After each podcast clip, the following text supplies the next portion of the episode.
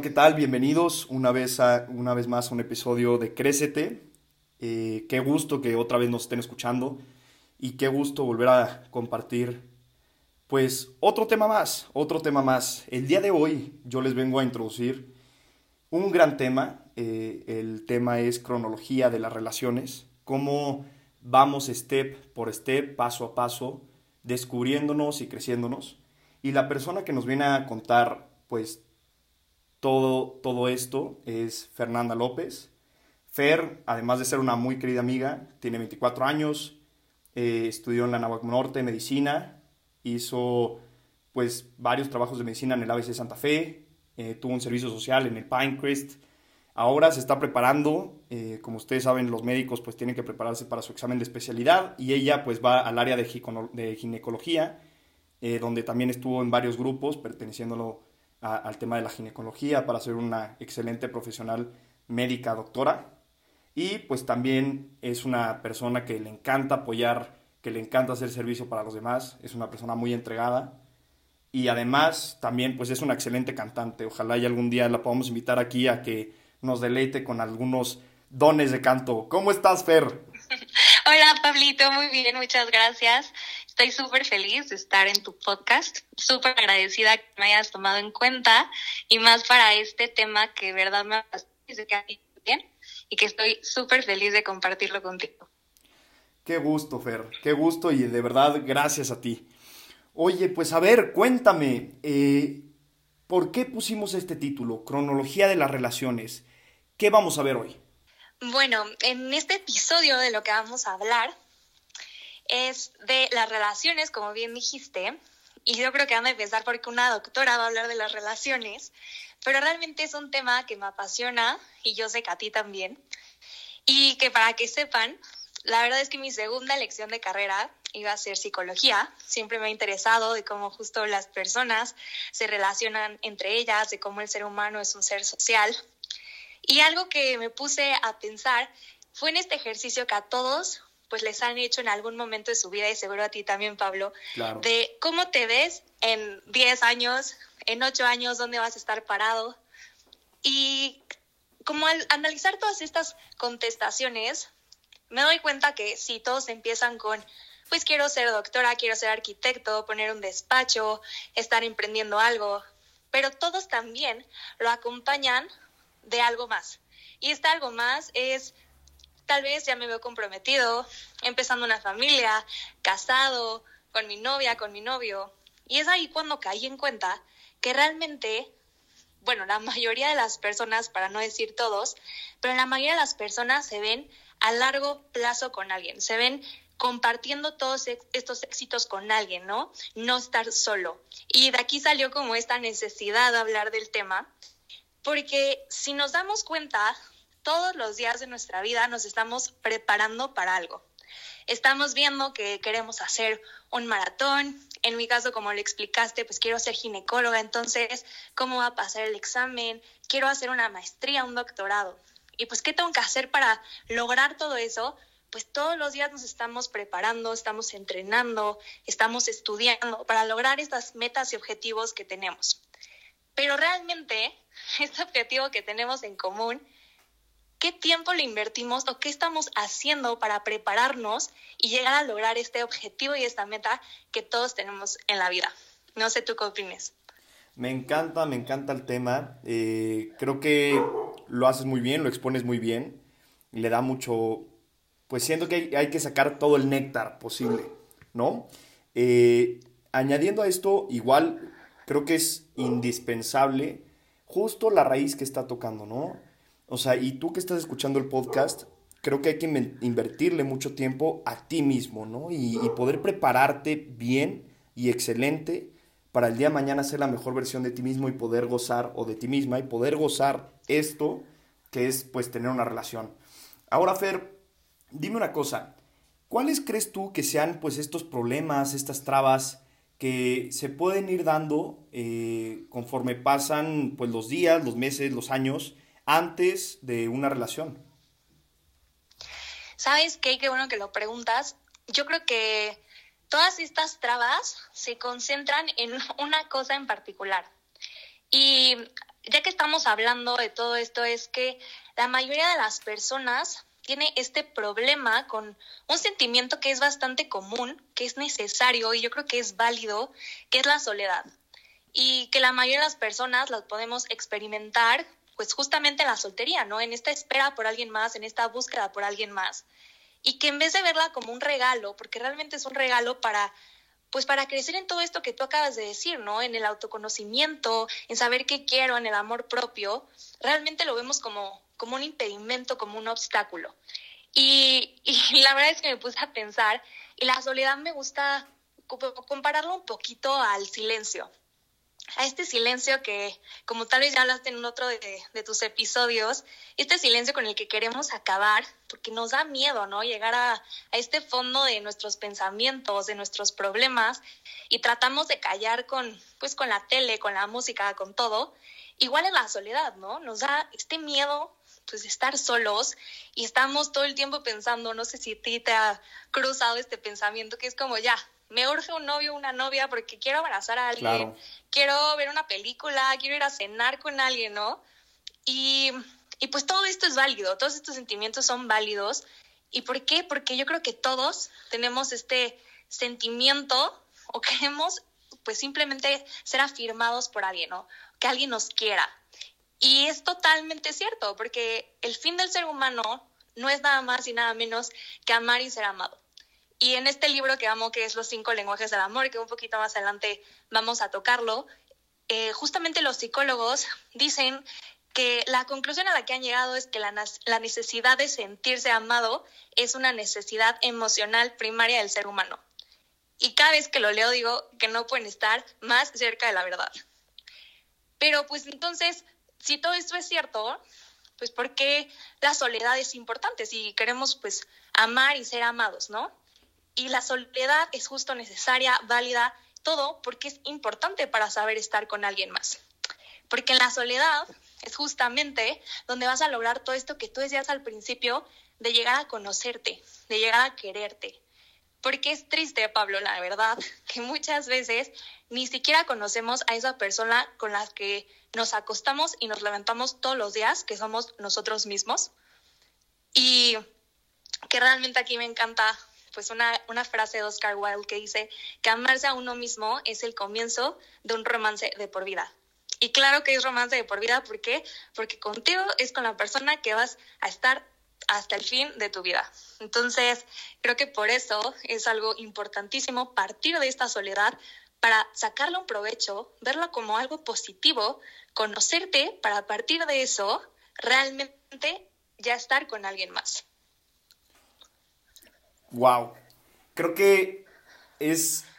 Estamos llegando al núcleo. Siento que estamos llegando al núcleo y me encanta. Ahora, otro problema igual que me gustaría también añadir y compartir contigo, a ver qué, cómo lo ves, es justamente ya que llegaste al puerto, ya que llegaste a entrar en una relación, ¿no? Y muchas veces, pues nos quedamos en una etapa de un noviazgo o en una etapa de una relación en donde por pocos meses o días que lleves o años, justamente tú apenas vas descubriéndote y eso va no solo alentando, digamos, la relación, no en el sentido de, duración, sino en el sentido de interacción entre, entre tu novia o tu novio en, en su caso, sino que también al mismo tiempo pues te vas conociendo a ti mismo y vas viendo cómo tú te palpas, cómo tú sientes, por qué te enojas, por qué te enojas de una tontería o por qué un día estás irritado y te vas encima de tu novio, de tu novia como punching bag. Y pues a veces es un error, ¿no? Y a veces acaban relaciones literalmente por falta de conocimiento propio. Claro, es, es, totalmente cierto. Y, y, justo que amo las frases, esta poeta canadiense que amo, que se llama este, Rupi Kaur, dice, como te amas a ti mismo es como enseñas a otros a amarte. Y es es totalmente cierto. Y de aquí quiero romper un mito súper, súper grande que, que me encanta porque es triste, porque es romántico, ¿no? Esto de que tienes tu media naranja por el mundo y que la vas a encontrar y van a ser felices por siempre. Sí. Y, y que la verdad no, o sea, no van a ser los dos una naranja completa, ¿no? O sea, los dos, cada uno son un ser completo. Y cuando este ser no es completo, caemos en el que tú dices, ¿no? Que no eres alguien que se conoce, que se ama, que tienes heridas, que tienes vacíos, que todos nosotros lo tenemos y que puede que eso lo tengas desde que eres chico y que tú piensas que la otra persona te va a llenar pues todos esos vacíos que tienes y que aparte que es una gran responsabilidad para la otra persona porque pues nunca lo va a lograr porque es algo que tú tienes que trabajar, pues es algo que realmente si lo trabajaras, lo explotaras y lo crecieras, realmente vas a ser un ser completo que en vez de pues buscar a alguien más para llenar todo eso y enlentecer, como dices, la calidad de tu relación, explotarías al 100% todas las áreas de una relación padrísima. ¿Por qué? Porque realmente no caerías en, pues tristemente lo que hoy está pasando mucho, que son las relaciones tóxicas, ¿no? Que es que la verdad las dos personas se hacen daño justamente por estas dependencias, estas cosas que tú crees que, que se van a llenar en vez de, de ser complementarios. Y al, al, momento de tú ser un ser completo, que hayas trabajado en todo eso, pues vas a poder encontrar una persona también completa, que así juntos van a caminar hacia un mismo objetivo, ¿no? Que se van a impulsar el uno al otro y simplemente a partir de eso tan completo que eres, te va a hacer crecer todavía más y va a sacar tu potencial y te va a hacer tu 100% en todo lo que eres. Entonces creo que lo dijiste que es básico, ¿no? O sea, crecer y llenar todas estas cosas para que cuando tú estés en una relación pues no quieras como empezar a conocerte dentro de, de, esa relación, porque o no lo puedes lograr o vas a hacer simplemente que no avance nunca. Sí, y una vez ya que, digamos, reparas esto, completamente de acuerdo, pues si no te llega a contestar el novio porque se tuvo que ir a trabajar o se tuvo que ir de viaje y pues durante todo el avión y cuando llegó allá estuvo dos días sin celular, pues no estás sufriendo porque no te contesta o viceversa, no estás sufriendo porque no le llamaste, al contrario, ya, ya de alguna manera, digamos, como ese termo o esa cubeta o que, como queramos decirlo, de, de emociones, de sentimientos, no es que estén llenas, sino es que tú sabes cómo llenarlas hacia ti mismo. O sea, porque como tú bien dices, pues el mayor flujo de, de agua y de, digamos, de felicidad, pues tienes que dártelo tú porque justamente si pones a vaciarlo o si pones esas mangueras de los demás en el tuyo, te vas a dar cuenta que pues al final nunca va a ser suficiente, porque las respuestas no están ahí. Claro, la respuesta está en ti, ¿no? Justamente tú eres la fuente de tu propia felicidad y la otra persona solo va a ser con quien la compartas y con quien la hagas más. Eh, y, y justo esto también me encantaría hablar de, de lo importante que es saber qué es lo que estás buscando, ¿no? Claro. O sea, que eso que tú dijiste, ¿no? Que tal vez te vas y si contestas el celular o no, también es importante tú saber qué buscas en una relación, o sea, porque muchísimas veces vamos por la vida creyendo que lo sabemos, pero cuando queremos aterrizar esas ideas, nos vemos con una mente totalmente en blanco. Y, y yo les invito a, a hacer este ejercicio y te voy a preguntar a ti, Pablo tú de casualidad tienes esta famosísima checklist que dices como, a ver, yo en mi futura novia quiero que sea trabajadora, a ejercicio espiritual, sea de familia, no, no te has puesto como a pensar justamente eso, o sea, como qué quieres que tenga la otra persona para ti. Siéndote completamente sincero, sí, no sé si esté en un error, pero la respuesta sí. Sí, ¿verdad? O sea, yo creo que la mayoría de nosotros lo podemos hacer y, yo creo que no es un error, sino que hay que saber analizar esta lista. O sea, primero que nada, quiero que se hagan este ejercicio de de verdad sentarse y escribir todo eso que quieren que tenga su otra, otra pareja, ¿no? Pero a partir de eso, empezar a leer cada cosa porque nos damos vuelo. O sea, muchas veces que estamos pensando en la persona perfecta y lo que sea, nos damos vuelo realmente poniendo todo lo que queremos. Pero cuando acabamos esta lista, yo quiero que hagan este ejercicio. De todas esas cosas que tú escribiste, ¿qué cosas tienes tú? Porque de verdad muchas veces pedimos por la persona correcta, pero ¿cuántas veces en serio pedimos o invertimos tiempo en ser esa persona correcta? Porque todo lo que tú estás buscando en esa persona, pues esa persona ideal va a estar buscando lo mismo, ¿no? Y si yo estoy escribiendo que quiero pues un novio que es trabajador, pues también no, no va a querer estar con una persona que se afloja. O pues si quiero un novio que sea espiritual, pues no voy a estar con una persona que no tenga una vida espiritual.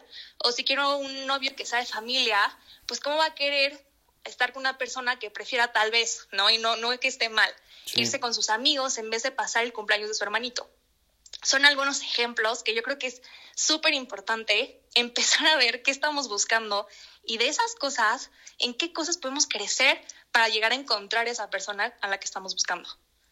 Sí, y aquí me encantaría poder dar un ejemplo, o sea, y creo que más como hombre, típico, típico, típico de nosotros los hombres, no, pues que esté guapa, que esté flaca, que tenga ojo claro, que tenga la sonrisa perfecta. Y pues típico nosotros de no hacer ejercicio durante tres meses. Y no es que me quiera a lo físico, o sea, mi ejemplo va un poquito más allá y lo quiero todavía profundizar más. O sea, a lo que voy es cuántas veces, justo en el mismo hilo que tú has, cuántas veces nosotros estamos luchando por realmente ser lo que la otra persona queremos que sea. Y, particularmente los hombres, pues muchas veces nosotros queremos una mujer pues que no esté involucrada con muchísimos niños, ni que sea la más coqueta del mundo, ni... ya sabes, y creo que como hombre eh, es un tema que hemos descuidado muchísimo nosotros y que no le hemos puesto el interés necesario para llegar a ser lo que la otra persona queremos que sea por nosotros. Claro, me encanta, eso es súper cierto. Y, y de todo esto que dices, que muchas veces, o sea, como dices, no es solamente irte a lo físico, no, creo que es básico en una relación que haya atracción, ¿no? En, la que tú quieras, sea físico, sea inteligencia, lo que sea, que haya una atracción. Pero para ayudar un poquito a esto, les voy a invitar a hacer este ejercicio que a mí, a mí me aterrizó bastante, que es de todo esto que tú buscas, ¿no? O sea, escríbelo, no importa, o sea, de verdad date vuelo y escribe todo lo que buscas en, en esa persona. Y de esta checklist, lo que vas a hacer es que vas a, dividirla en dos columnas. En una columna vas a poner esas cualidades que van a ser negociables y las que son no negociables. Y con esto a lo que me refiero es, las negociables son esas cosas que te gustarían que tuviera tu, tu pareja, pero que realmente no son indispensables para que tu relación funcione. Y en cambio, las no negociables son justa, esas cualidades que necesitas para que tu relación funcione.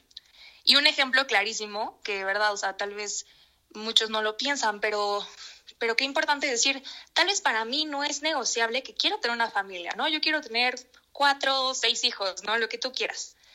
Y estás con esa persona que sí, puede tener el, el, pelo como quieres o está guapísimo, te trae el café que tú quieres y la pasas increíble, pero cuando hablas un poquito más allá, te enteras que él realmente en sus planes no se ve con hijos, ¿no? Y dices, wow, está increíble toda esta relación, pero en un futuro esto no, no va a ser lo que, lo que estoy buscando, ¿no?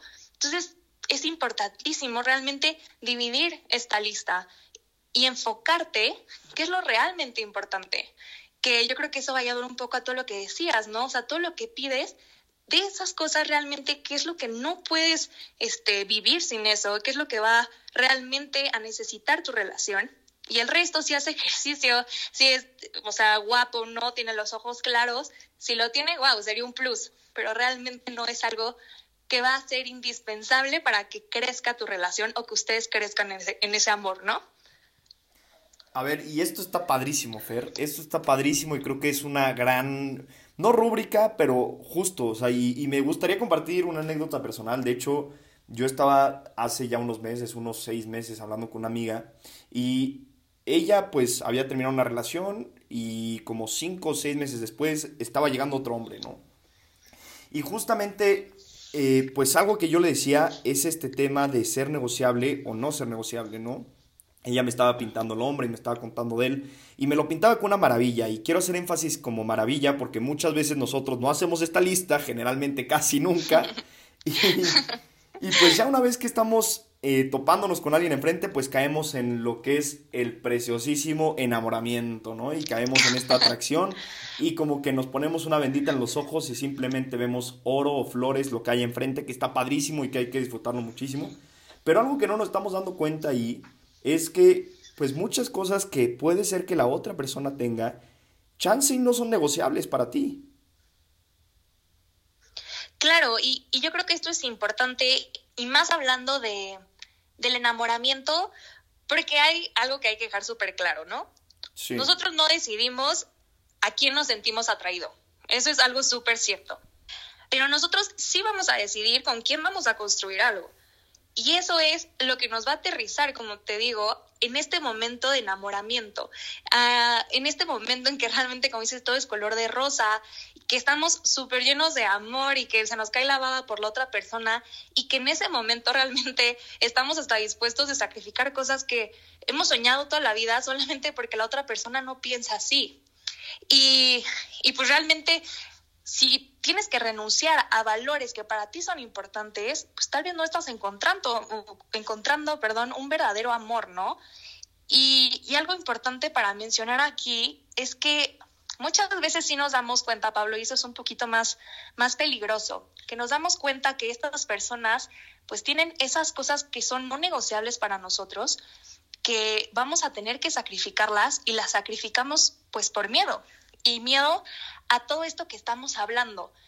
Miedo al no conocer que la soledad es algo, algo bueno y es algo importante. Y miedo porque pensamos que tal vez ya, si no estamos con esta persona, ya nos vamos a quedar solos toda la vida. O que algo que me encanta decir es que nuestra relación no fue exitosa. Y para, para aclarar esto, es algo que me abrió los ojos muchísimo. Encontré este punto que voy a decir en un podcast y lo dijo una psicóloga llamada Sofía Valdés en un podcast que se llama Marasi, que está buenísimo, también se los recomendamos, que dijo que una relación exitosa, aguas, no es esa que llega al matrimonio. ¿Por qué?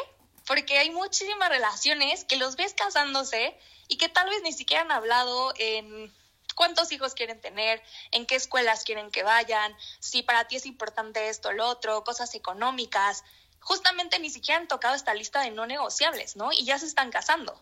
Entonces, una relación no es exitosa si llega al matrimonio no.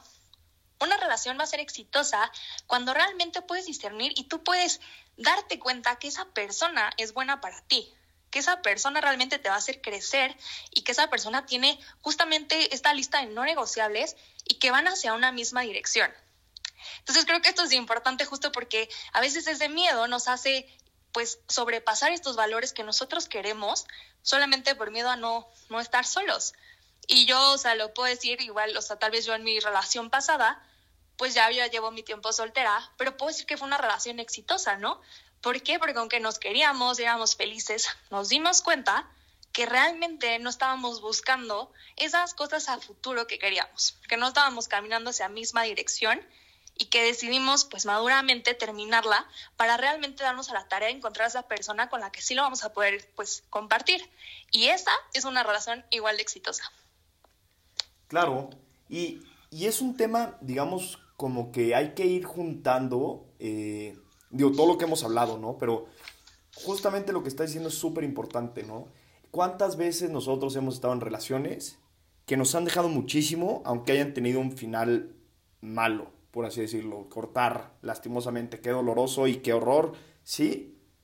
Pero cuántas veces después de todo caes en cuenta que aprendiste mucho y que realmente te llevas un gran tesoro dentro, dentro de tu corazón, agradeciendo pues todo lo que te enseñó la otra persona, todo lo que tú aprendiste de ti mismo, de ti misma, cómo aprendiste, cuál era tu forma de creer y pues yéndome al cuál era tu forma de creer, me gustaría, Fer, pues ir un poquito más a fondo en este tema de los cinco lenguajes del amor.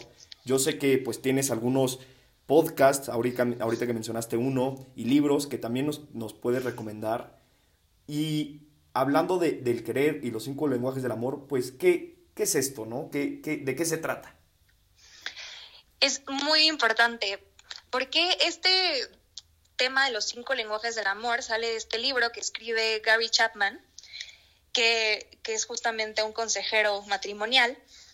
Y dice que después de ver a muchísimas parejas pasar por su consultorio, se dio cuenta que el problema era la comunicación, ¿no? Que era tener a dos personas enfrente que parecía que estaban hablando un idioma totalmente diferente, ¿no? Uno hablaba español y otro hablaba alemán.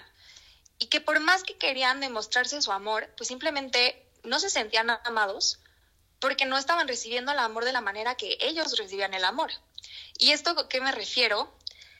Gary Chapman habla que tenemos cinco lenguajes posibles como para poder amar o para recibir el amor. Él dice que podemos recibirlo de qué manera. Por palabras de afirmación, por contacto físico, por regalos, por tiempo de calidad o por actos de servicio. Entonces, un ejemplo súper burdo, ¿no? Pero ¿qué tal que, no sé, tú, Pablo, llegas con tu novia y le llevas las flores porque ibas pasando y te ha visto un arreglo de flores hermoso, o un día pasas y viste un collar padrísimo y dices, ay, se lo voy a llevar, wow, ¿no? Y todo el día le estás dando regalos y le estás haciendo cosas y detalles, y todo el día ella te está reclamando que realmente no se siente querida, ¿no? Pero porque para ella, tal vez aunque diga qué bonitas flores, para ella, pues sentirse querida es que tú te sientes con ella a tomarse ese café que le trajiste, a sentirse escuchada, o sea, tal vez su lenguaje del amor es tiempo de calidad y el tuyo es dar regalos. Y aunque tú también la estás amando y le estás llevando todos los regalos que puedas encontrar, ella nunca se va a sentir amada porque tú no lo estás expresando de la manera que ella lo entiende. Entonces creo que esto es importantísimo, tanto para una relación como también para conocerte, para saber tú qué lenguaje del amor hablas y cómo te gusta recibir ese amor. Entonces creo que esto es un gran punto de partida en este autoconocimiento. Sí, completamente de acuerdo. Y la verdad a mí me encanta, yo les recomiendo mucho el libro, la verdad es sencillo a su manera y creo que te puede ampliar una gran forma de poder comunicarte, como tú decías, con tu pareja y sobre todo también entenderlo, ¿no? O sea, entender cómo es tu pareja y cómo le gusta recibir y dar cariño. Sí, eso es súper importante. Entonces, se lo recomendamos muchísimo. Y, y pues bueno, a partir de, de, ese lenguaje, explotarlo, yo creo que algo importante de aclarar es que este libro sí te lleva a encontrar qué lenguaje del amor estás hablando, pero que también te aclara que no es imposible que hables los otros tipos de lenguaje, ¿no? que puedes crecer en todos estos lenguajes, porque tal vez dices, no, pues yo, yo hablo de regalos, ¿no? Y mi esposa habla de, de tiempo de calidad, pues lo siento, yo solo hablo de regalos. No, es una gran invitación a saber que todos podemos crecer en los cinco lenguajes del amor y que, que conociéndolos vas a poder llegar a relacionarte pues con todas las personas, ¿no? Porque las relaciones son con tu, tus papás, tus hermanos, tus amigos y de verdad eso te va a dar un giro en tu vida. Está padrísimo, a mí, a mí me encanta y me encanta este tema y, y de verdad, qué impresión, qué bien se está desenvolviendo todo. Ahora, Fer, me gustaría ir, eh, con tu permiso, pues a este tema de las soluciones, ¿no? O sea, puntualmente, ¿qué te gustaría a ti plantearle al, al auditorio, a ti, persona que estás escuchando este podcast y nos da un gusto que lo estés escuchando? Eh, escucha porque ahora te van a dar pasos, eh, puntos, bullets, para que puedas crecer en esto para cada vez ser mejor y estar realmente listo y ser la mejor versión de ti mismo, ti misma, eh, durante una relación. Claro, sí, yo creo que vamos a dar como algo muy puntual, también recapitulando un poco de lo que hemos hablado. Y pues bueno, primero los voy a invitar, como les dije, a agarrar una hoja y escribir. ¿Y por qué yo hablo de escribir y escribir? porque yo creo que es la manera más tangible o más visible de realmente aterrizar ideas y a partir de eso ver tu crecimiento. Bien, me gusta. Y bueno, lo, que quiero decir es que un gran punto donde podemos empezar es reconociendo tu valor. Y para reconocer tu valor, a mí lo que me ha ayudado es escribir así, puntual, cuáles son tus defectos y cuáles son tus virtudes. Que yo creo que si te agarran en curva de la nada y te dicen, Pablo, dime tus defectos y tus virtudes, híjole, te quedas así como, a ver, piensas en las primeras más fáciles, pero no te das a la tarea de realmente ir más allá. Entonces, los invito a de verdad escribir, es algo solo para ustedes, sean súper sinceros con ustedes mismos, cuáles son sus defectos y cuáles son sus virtudes, y el porqué de cada uno, pues los defectos son todas esas cosas en las que tienes que trabajar, son todas áreas de oportunidad. Amo ese término, porque no son pues defectos y así te quedaste, ni modo, es lo que tienes mal, no. Son todas esas cosas que realmente pueden mejorar. Entonces tienes mucho trabajo que hacer y son las cosas en las que te puedes poner las pilas. Y las virtudes, que a veces yo creo que son las cosas pues más difíciles, porque muchos podemos ver todas las cosas que tenemos malas, pero las virtudes nos cuestan, ¿no? Y, y un gran ejercicio es también ponerte a pensar qué es lo que los otros ven en ti que tú no ves. Muchas veces te dicen millones de cosas y ni te las crees, ¿no? realmente ponte a pensar qué, qué es lo que te dicen de ti, qué es lo que le gusta a la gente y tú también reconoce qué cosas tienes buenas. Y a partir de ahí, creértela y de verdad explotar todas esas virtudes que tienes y que te hacen único. Porque tú sabiendo y conociendo esas cosas que tienes, realmente vas a conocer tu valor. Y si reconoces tu valor, de verdad no vas a aceptar menos de lo que mereces. Em, como punto número dos, recapitulando, hagan su lista de negociables y no negociables, que los va a llevar tanto a conocer cuál es su pirámide de valores, realmente qué es eso importante para ustedes y qué buscan en una pareja o qué buscan compartir con alguien más. Como punto número tres, el lenguaje del amor, que es lo que estábamos hablando hace poco, eh, para tanto conocerse a ustedes, que, cómo reciben el amor, cómo les gusta darlos, y también así poder identificar en las otras personas qué lenguaje del amor tienen y así poder crecer en su comunicación con ellos.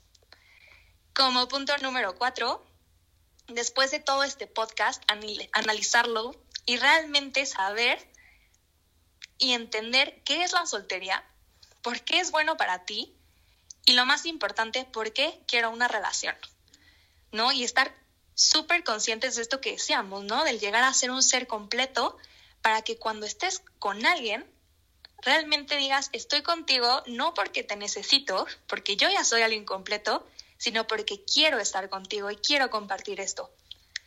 Como punto número 5, que también lo hablábamos al principio, conocer tus heridas desde pequeño, saber que, la puedes tal vez tener una herida por la relación con tus papás, por qué tanto afecto, atención, protección tuviste, reconocer si tienes heridas de rechazo, de injusticia, de abandono, y todas esas, tú tratar de sanarlas para realmente cuando estés con alguien más, poder simplemente no esperar que esa persona sane tu herida o llene tu vacío, sino a partir de tú ser un ser que esté ya sano y curado de esa herida, poder compartir con alguien pues algo increíble. Eh, y por último, nada más quiero dejar esto claro, saber que todo esto de lo que hemos hablado del crecimiento y el amor propio no acaba en el momento en que encuentras a tu pareja ideal. Saber que este crecimiento de verdad es algo constante, es algo que hasta el día que te moras vas a dejar de crecer y que este crecimiento también cambia, ¿no? Eres una persona pues distinta en cada paso de tu vida y vas a tener que conocerte, tanto a ti como a tu pareja en cada paso que den. Yo lo veo muy claro, eh, hay que apoyarnos de estos puntos, eh, van a ser fundamentales y la verdad eh, a mí me encanta pensar en mi manera de pensar, digamos, aunque suene un poco dramática, pues es el butterfly effect, que por qué estoy cambiando de tema tan radical y qué raro soy, pero realmente es importante, o sea, cachen que si ahorita acabando el podcast ustedes escriben esa lista, yo les aseguro que su vida, o sea, con base a están solteros y empiezan a ver a alguien, lo primero que van a pensar va a ser en esa lista. Y seguramente si no la hiciste, realmente puede afectar el día de mañana si estás con la persona que de verdad quieres estar o estás cometiendo un error, ¿no? Eh, ahora, Fer, pues me gustaría igual preguntarte, eh, ya para estar casi acabando, alguna experiencia o anécdota que tengas que puedas compartirnos. Eh, ya sabes que aquí en Crecete, pues si algo nos gusta, más allá de ser un experto en el tema porque lo hayas estudiado, que es correcto en este caso, también porque lo hayas vivido, ¿no? Y creo que alguna anécdota o historia de algo que has leído nos podría nutrir mucho a nosotros. Claro, mira, te voy a contar una historia eh, porque es personal. Realmente yo, o sea, no, no fue mi novio y nada parecido, pero tuve con una relación que, que me dejó algo muy, muy grabado, ¿no? Que me dijo, si esto no va para nada más, lo único que yo quiero en, en esto, el objetivo, es que tú te veas como yo te veo, que veas en ti todo lo bueno que tienes. Y es algo que me dejó como muy grabado. Y leyendo este libro que se llama Nueve Pasos para Amar Más, venía una anécdota o una historia que me encantó y que, bueno, contaba de, de un hombre que era pobre, que fue con un gurú oriental y que pues llegó a quejarse, ¿no? Y le decía, oye, es que sabes qué, mi autoestima siento que está por los suelos, que de verdad ya no sé qué hacer, que nadie me quiere, siento que nadie me respeta, que no me valoran, nadie me toma en cuenta, ¿no? Entonces agarró este gurú y le dijo, oye, de verdad me encantaría hablar contigo, pero me urge que me hagas un favor. Te voy a dar este anillo porque de verdad necesito el dinero y necesito venderlo. Entonces, por favor, ve al mercado y vas a preguntarles a todos los que estén en el mercado cuánto te ofrecen por el anillo, ¿no? Entonces ahí va y el hombre va al mercado y, y, pues lo ofrece, ¿no? Y regresa con el gurú pues un poco triste, le dice, oye, pues la verdad es que solo me ofrecieron máximo tres monedas. Y dice, híjole, no, ¿sabes qué? ¿Por qué no vas con el joyero y le preguntas, pues, cuánto te ofrece por el anillo? Pues va con el joyero y regresa un poco más feliz y dice, gurú, adivina, el joyero me está ofreciendo 20 monedas por el anillo. Pero ¿cómo me va a ofrecer 20 monedas si todos en el mercado me estaban ofreciendo 3? Y le dice, pues sí, lo mismo pasa contigo, porque quien no te conoce nunca te va a valorar. Entonces, esa es la clave y tú vales independientemente de lo que todos te digan. Entonces eso me, me dejó súper marcada como, pues sí, muchas veces buscamos el lugar incorrecto y no estamos pues con la persona que realmente valora todo, todo eso bueno que tú tienes, ¿no? Entonces esa historia pues me gusta muchísimo y es la que les quería compartir. Me encanta, hay que valorarnos mucho y hay que saber que todos, absolutamente todos, no importa lo que hayas hecho, no importa quién eres, no importa qué estás haciendo ahorita, no importa si eh, estás trabajando, no estás trabajando, estudiando, no estás estudiando, realmente no importa, lo que importa es que eres tú. Y creo que sí. Eh, no me quiero profundizar mucho del tema, pero hay que hacernos valer. Y la única persona que realmente va a dar como ese verify es pues tú mismo. Y pues Fer, algo que te gustaría cerrar con algo, algo más, eh, repetirnos alguna frase, recomendarnos algunos libros, eh, algunos podcasts. Claro, este, miren, pues más o menos le estuve diciendo ahí a lo largo de este episodio, eh, libros que me han encantado y me han ayudado mucho a mí. les recomiendo el de How We Love, que es igual de una pareja de esposos, que son consejeros igual matrimoniales, se llaman Milan y Kay Yerkovich les dejo este de nueve pasos para amar más. Eso lo toma un poco más de la teología del cuerpo si alguien está interesado. El de los cinco lenguajes del amor de Gary Chapman, que no se nos puede ir. Y pues de podcast, la verdad, justamente, qué mejor que recomendarles que sigan escuchando todos estos episodios de Crécete. Les recomiendo el de Amar así. Y a mí me encanta uno también que se llama Se regalan dudas, que habla de, de todo esto. Y pues nada, dejarlos con esta frase que me encanta, que es cuando el pescador no puede ir al mar, utiliza el tiempo para reparar sus redes, que básicamente es lo que hablamos todo este podcast.